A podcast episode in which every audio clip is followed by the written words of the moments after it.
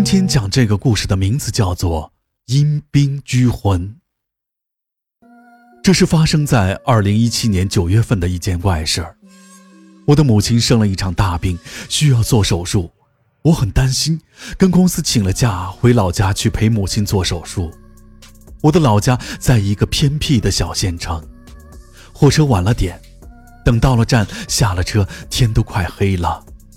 我一出站就被一些介绍旅馆和卖发票的人围上，这让我很是心烦。我也没理他们，径直走向了不远处的一辆面包车。那是一辆黑客车，因为到了那个点儿早就没有客车了。我虽然不愿意，但也没有别的选择。车老板是个三十多岁的年轻人，靠在车上吆喝着揽客。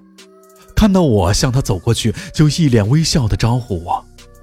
那是一辆能坐下七八个人的面包车，我伸头往车里一看，车上已经有三四个人了。跟老板讲好价钱，就上了车。老板把我弄上车后，又开始招揽客人，但是等了半个多小时，也没再拦到一个客人。因为惦记母亲的病，我很是着急，等着也不耐烦了，就冲着老板喊，让他快点发车。车上的几个人看我一喊，也都跟着催促老板赶快发车。老板应该看是实在等不到人了，这才上车发动了车子。车子出了县城，往我家走，还有四十多里地。我这一天转了三趟车，觉得很累，就靠在椅背上打起了盹儿。就在我半睡半醒的时候，车子突然停了下来，因为惯性，我的头撞在了前面的椅背上。这一下不光是我，连车上的几个人都不愿意了，一起埋怨老板不会开车。就这样，车子停在了路上，老板有些不好意思，说这车子突然熄火了。他试着打了几次火都没能打着，最后没办法，老板求我们一块下车帮忙推一下。虽然心里不情愿，可也不能坐在车里耗着呢。车上的四个人全都下了车。好在面包车不是特别沉，推起来挺轻松的，推了有十几米才打着火。我们上了车，司机不好意思，一个劲的跟我们说好话。就在这时，我发现了不对劲，在车的后座多了一个人，因为车里没有开灯，我看不清楚他的样子。可在我的印象里，他绝不是之前车上的人。可好像除了我，其他人并没有发现车里多了一个人。我也没多想，觉得他可能是在我们推车的时候上车的。到家还得一会儿，我靠在椅背上又迷迷糊糊的睡着了。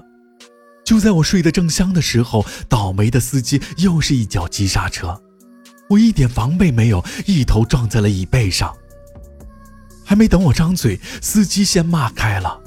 说是路上出现了两个人拦车，我站起来往前一瞅，在路中间还真站着一高一矮两个人，两个人穿着黑色的大褂子，看上去很是奇怪。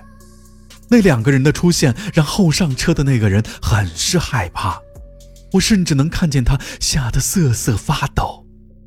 高个子的黑衣人并不理会司机的谩骂，呼啦一声把车门打开。离得近，我才发现那个人有两米高。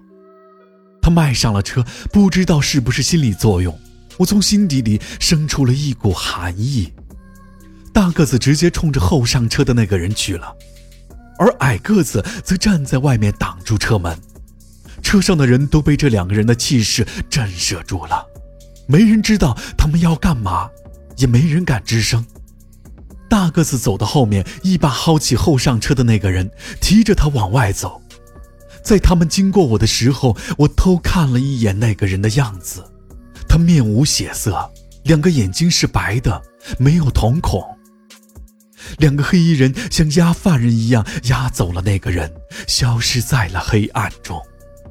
等那三个人走远了，车里的人才松了一口气，司机也来了精神，开始咒骂了几句。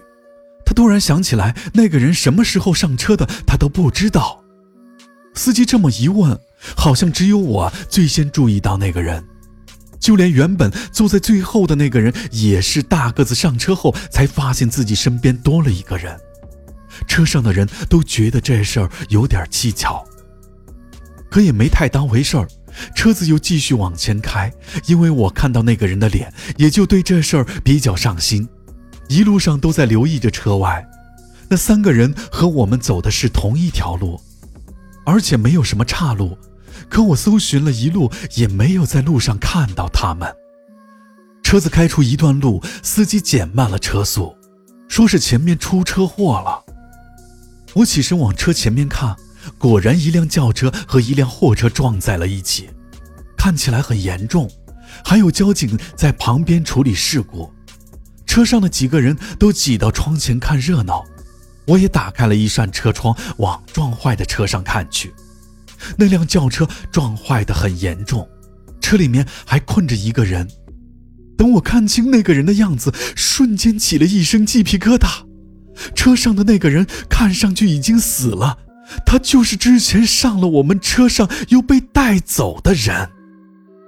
司机把车从车祸旁边绕了过去，车上的人开始议论那场车祸，可我却完全没有兴趣和他们一起谈论这件事。我很清楚那条公路出了事故，没有个把小时，交警到不了现场。如果是这样的话，他又怎么会在不久前上了我们的车呢？还有带走他的那两个黑衣人又是怎么回事呢？我回到家陪妈妈做了手术，万幸的是手术很成功。陪床的时候和妈妈说起了这件事，妈妈说，传说中阴间拘魂的无常就是一高一矮，穿着黑色大褂子。